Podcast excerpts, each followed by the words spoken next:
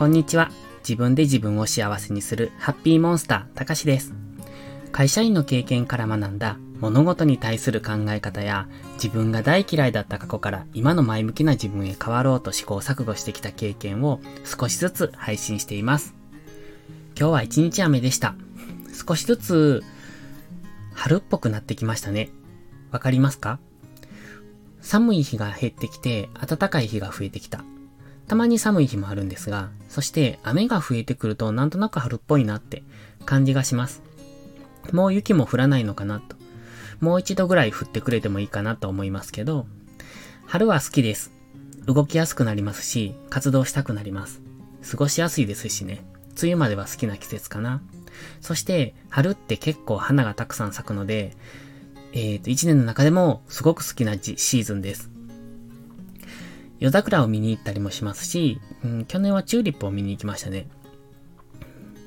季節ごとに一番、うんと、綺麗なものを見られるって幸せだなって思います。だから、春って花が、いろんな花が咲いていくので、ちょっと忙しい時期かなとも思ってます。では今日のタイトルなんですが、自分を変えたいなら楽じゃない方の道を選ぶというお話です。自分を変えたいと思いますよね。今の自分好きですか？好きならそれでもいいと思います。でも自分を変えたいと思ってる人は多いんじゃないでしょうか。僕もその一人です。では、自分を変えたいなら楽じゃない方の道を選ぶ。当然、うんと人間っていうのは楽な方を選びがち。これは人間の本質です。えっ、ー、と、脳がそういう風に感じるんですね。現状維持楽な方を選ぶ。だから変化を嫌うんですよ。脳が。別に個人的にどうこうじゃなくて、に人としてかな？動物としてなのかな？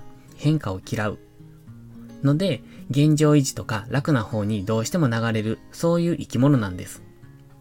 そこで、その、えっ、ー、と、修正かな？に逆らって、楽じゃない方の道を選ぶっていうのは、なかなかエネルギーがいることだと思います。でも、あえてそれをする。苦労は勝ってでもしろってことわざがありますよね。それがまさしく表してると思います。苦労を勝ってでもする。結果的にそれは自分の糧になるんです。例えばですね、えっ、ー、と、ダイエットとか早起きとかもそうだと思います。ダイエットするぞって言いながら食べてしまう。早起きするぞって言いながら明日からにしようってなっちゃいますよね。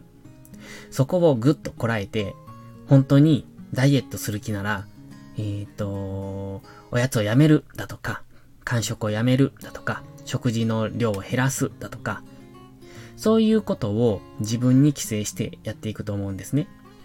その結果得られるのは、ダイエットの成功だとか、早起き成功。じゃあそれによって何が得られるか。ダイエット成功すると、うん、例えば可愛い服が着れたりだとか、スタイルが良くなってモテたりとか、早起きができるようになると朝活の時間を設けられる。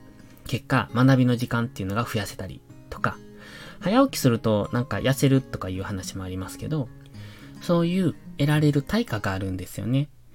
だから楽じゃない方の道をあえて選ぶことで得られる対価があるということなんです。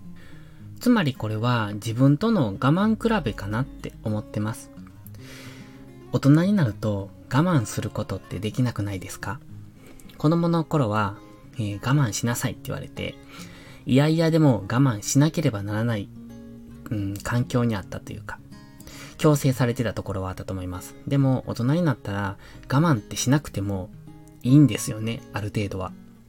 当然社会に出ていろいろ我慢してることは多いよって言う人もいるでしょうけども、あの、プライベートを考えた時に、例えば欲しいものとか、比較的我慢しなくても手に入ること多くないですか？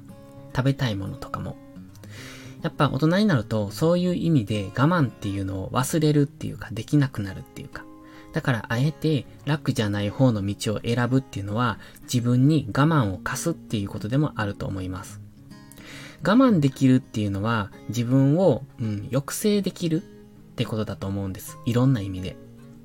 我慢できないってことは自分の心の歯止めもかけられないってことになるので、それは自分の野放し状態になるんですよね。だからあえて我慢できる、うんじゃない、我慢をさせるような境遇に持っていく。それが自分を変えたいなら楽じゃない方の道を選ぶことのメリットだと僕は思ってます。いかがでしょうか？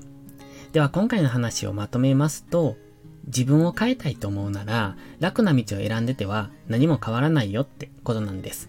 ぬるま湯の中では変わることはできません。だから、あえて楽じゃない方。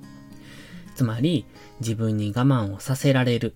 それを強制的にしていく方の道を選ぶと、それは結果的に対価として、うんと、未来の素敵な自分を得られる。と僕は思っています。それではまた次回の配信でお会いしましょう。たかしでした。バイバイ。